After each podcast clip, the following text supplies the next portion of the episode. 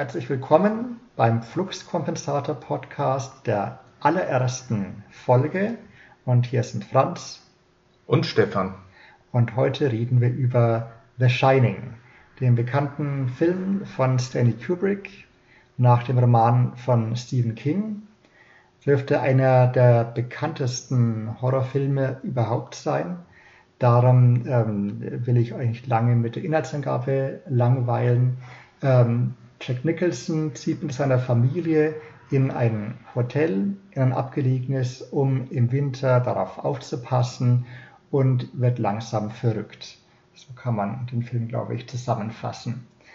Ähm, Stephen King war nicht so wahnsinnig begeistert von der Verfilmung von Stanley Kubrick, aber es ist natürlich eine seiner größten und äh, besten Filme geworden, finde ich. Und ähm, vor allem Stefan ist ein wahrer Shining-Spezialist, hat sogar auch schon ein Buch drüber geschrieben und will auch jetzt heute ein bisschen ein anderes Thema dazu mal ansprechen, was vielleicht nicht so bekannt ist, nämlich der Bezug zu Edgar Allan Poe. Ja, vielen Dank, Franz. Ähm, ich äh, habe Shining das erste Mal in meinem Leben in den späten 1990er Jahren gesehen. Und zwar lief er da auf Kabel 1 mit ewig vielen Werbeunterbrechungen und natürlich in der bekannten europäischen Fassung, äh, die 119 Minuten dauert. Ähm, es gibt noch eine gut weniger bekannte, aber aus meiner Sicht die bessere äh, Fassung, die auch einiges mehr erklärt ähm, für, die, äh, für das amerikanische Kino. Äh, diese Fassung dauert 143 Minuten, die ich natürlich dann erst äh, später gesehen habe. Und äh, gut, Shining hat mich damals unglaublich beeindruckt. Es war einer von den äh, Filmen wie äh, Die Teuflischen oder Psycho, wo ich den Film äh, zuerst gesehen habe und dann später das Buch gelesen habe. Und ähm, ich erwähne die anderen Filme gerade ganz bewusst, da äh, Kubrick diese nämlich in seinem Film auch zitiert. Ähm, es ist natürlich bei Psycho ganz klar, man denkt an den äh, Anthony Perkins, wenn man an Norman Bates denkt. Und so ähnlich geht es ja auch mit, äh, ja gut, wenn man äh, Jack Nicholson äh, denkt an Shining, dann hat man die Figur des Jack Torrance vor sich. Und das war wahrscheinlich der Grund, weshalb äh, Stephen King nicht äh, zufrieden gewesen ist weil ähm, gut im Roman, äh, ähm, der drei Jahre vorher erschien, also 1977, äh, Stephen King war da schon mit Carrie bekannt. Und äh, Stephen King, der äh, verarbeitete damals eben häufig auch so aus seiner Biografie, ähm, ja gut, seine Tätigkeit als Lehrer. Also das merkt man auch bei den Jack Torrance in dem Roman, ähm, der eigentlich äh, zusehends unter den Einfluss der Geister gerät. Ähm, und äh, gut, bei, äh, bei Kubrick ist es da schon etwas anders. Also da ist eigentlich von, äh, von Anfang an ist da etwas sehr stark im Argen. Ähm, warum gefiel mir der Film damals so gut? Ich glaube, das lag daran, weil, ähm, na gut, der Roman äh, auch, aber eben Kubrick sehr viel von Edgar Allan Poe mit in den Film mit eingewoben hat. Also beim Roman ist es schon so, dass da ein Zitat aus der Maske des Roten Todes vorangestellt ist. Und äh, gut, wenn man den Film anschaut, äh, geht es ja auch ähm, darum, äh, dass ja gut am Ende die die Geister äh, schon seine ja gut seine Art Ballversammlung haben und das erinnert schon ein wenig an die Situation eben mit den Fürsten Prospero, der sich eben vor dem draußen wütenden Tod verbergen will. Und man muss auch mit dazu sagen, dieses Overlook Hotel, äh, das hat schon etwas, äh, ja gut von ja, von also wenn wir beim Horror ohnehin sind, vielleicht von so etwas wie Dracula Schloss. Man kann es eigentlich nicht verlassen. Also denken wir daran, also Jonathan Harker, der ja auch da drin gefangen ist, innerhalb einer ähm, sehr, sehr dem Menschen feindlichen Natur. Also ähm, es ist auch, ähm, ja gut, das Schwierige für die Figuren, wie kämen sie denn eigentlich dort weg? Also der ähm, Jack Torrance, der möchte ja gar nicht. Bei äh, Wendy und Danny schaut es natürlich bei rechtlich ganz anders aus, aber da ist auch die Situation, gut, es ist diese gefährliche Natur. Es ist ein, ähm, es ist draußen äh, derartiger Sturm, dass der äh, Ausnahmezustand ausgerufen ist. Wir sehen auch einmal, ähm, ja gut, Bilder äh, von einem Unfall, wo ein ähm, VW verunglückt ist. Kubrick zitiert sich da auch ein bisschen selber, weil ähm, am Anfang von Clockwork Orange zum Beispiel, ähm, als ähm, Alex Spaß mit anderen Autofahrern hat, wie er selber sagt, da, ähm, ja gut, da verunglückt auch schon ein VW.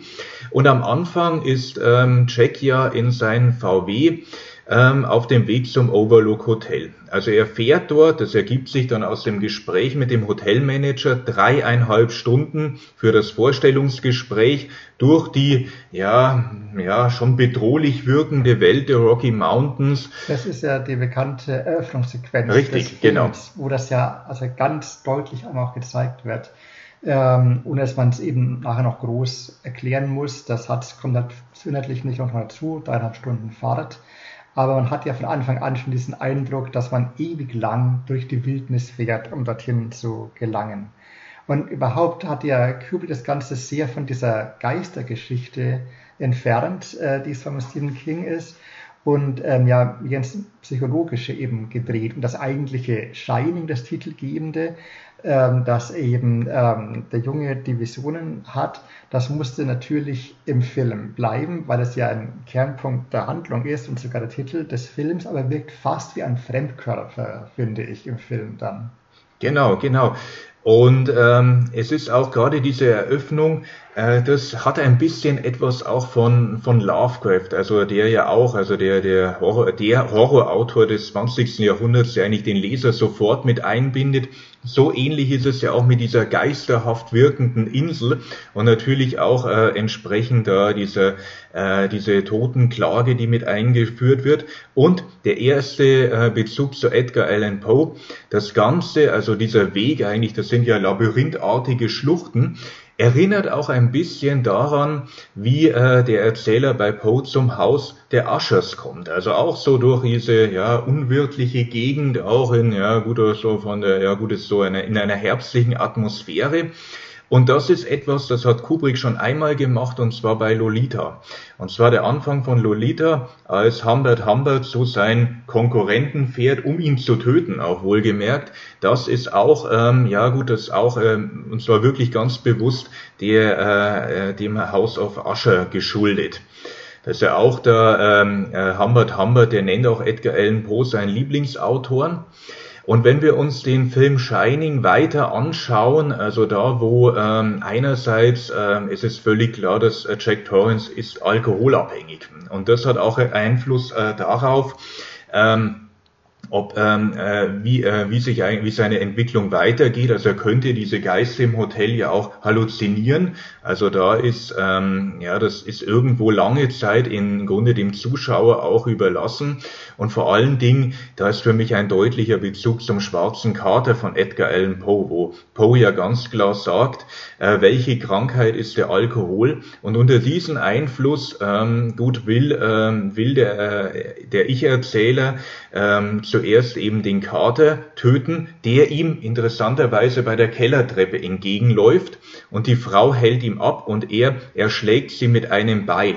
Also da auch, wenn wir an den Film uns jetzt erinnern, also diese lange Szene, wo, ähm, wo äh, Jack Torrance rückwärts die Treppe, äh, ja, oder er geht von vorne die Treppe hinauf und äh, und Wendy rückwärts und sie hat eben diesen Racketschläger in der Hand. Also mir erscheint das schon so ein, ja gut, direktes Zitat aus dem Schwarzen Kater.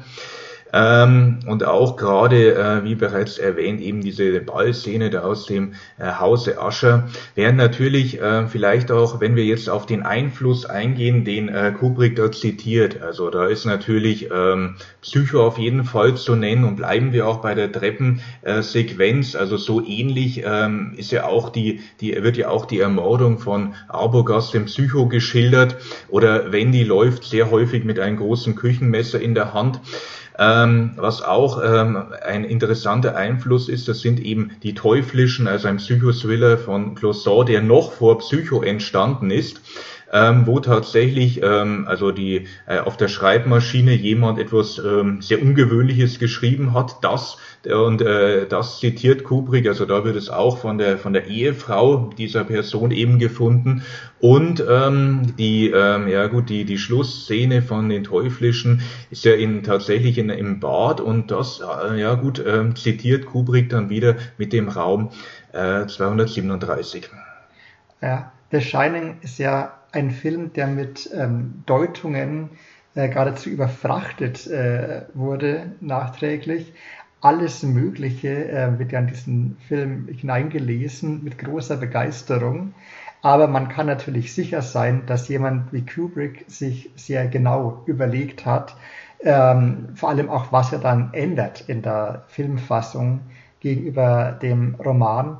Und ähm, diese, diese Gemeinsamkeiten sind sicher keine Zufälle. Ähm, natürlich nicht und vor allen Dingen, es ist ja auch spannend, dass es diese beiden unterschiedlichen Filmfassungen gibt. Also die amerikanische Fassung, die beinhaltet zum Beispiel noch ähm, dass Danny ähm, ein, einen Schwächeanfall erleidet. Es kommt eine Ärztin und da erfahren wir auch schon, dass ähm, ja, sein Vater unter Alkoholeinfluss ihn äh, einmal äh, misshandelt hat, aber er seiner Frau eben versprochen hat, das nie mehr wieder zu tun. Also da haben wir sofort, also ist den, äh, den Zuschauer klar, ähm, Jack Torrance ist, ist ein Alkoholiker. Er ist auch ähm, ähm, Lehrer. Deshalb ebenso dieser Bezug, den, äh, den Stephen King auch zu seiner eigenen Figur hat. Und das kommt eigentlich in den fehlenden, in der äh, fehlenden Momenten, die eben in der europäischen Fassung nicht gezeigt werden, deutlicher heraus. Auch ähm, mehr Spukeffekte dann am Ende des Films. Ich persönlich äh, bevorzuge tatsächlich die amerikanische Fassung. Also diese ähm, Aspekte, dass er Alkoholiker ist zum Beispiel, hm. ähm, die gehen tatsächlich ziemlich unter in der europäischen Fassung. Es kommt eben so ganz kurz vor, aber das sind auch keine so spektakulären, auffälligen äh, Szenenmomente. Das heißt, das gerät dann doch eher wieder in Vergessenheit beim Weitersehen äh, des Films, aber ähm, ist tatsächlich nicht unwichtig. Ähm, ja, Kubrick ähm, war ja jemand, der dafür bekannt war, also alles eben sehr genau sich zu überlegen, sehr genau selbst zu bestimmen, auch die Schauspieler ähm, ziemlich rum zu äh, dirigieren. Ich äh, finde hier bei Shining hat man ja drei ganz verschiedene Beispiele.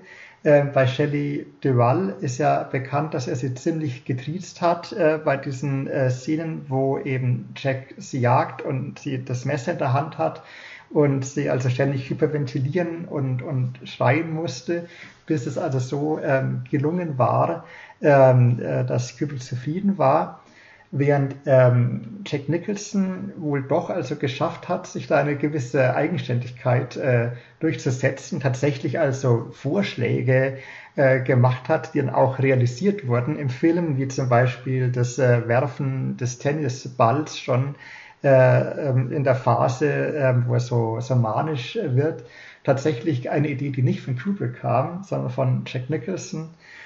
Und ähm, beim Kind, wir kamen beim Absprechen kurz schon darauf, ähm, der kleine Danny, der ja das Shining hat, ähm, da finde ich ein bisschen schade, dass, wie es halt auch äh, damals, als das noch üblich war, mit den Kindern nicht sehr viel schauspielerisch äh, gearbeitet wurde.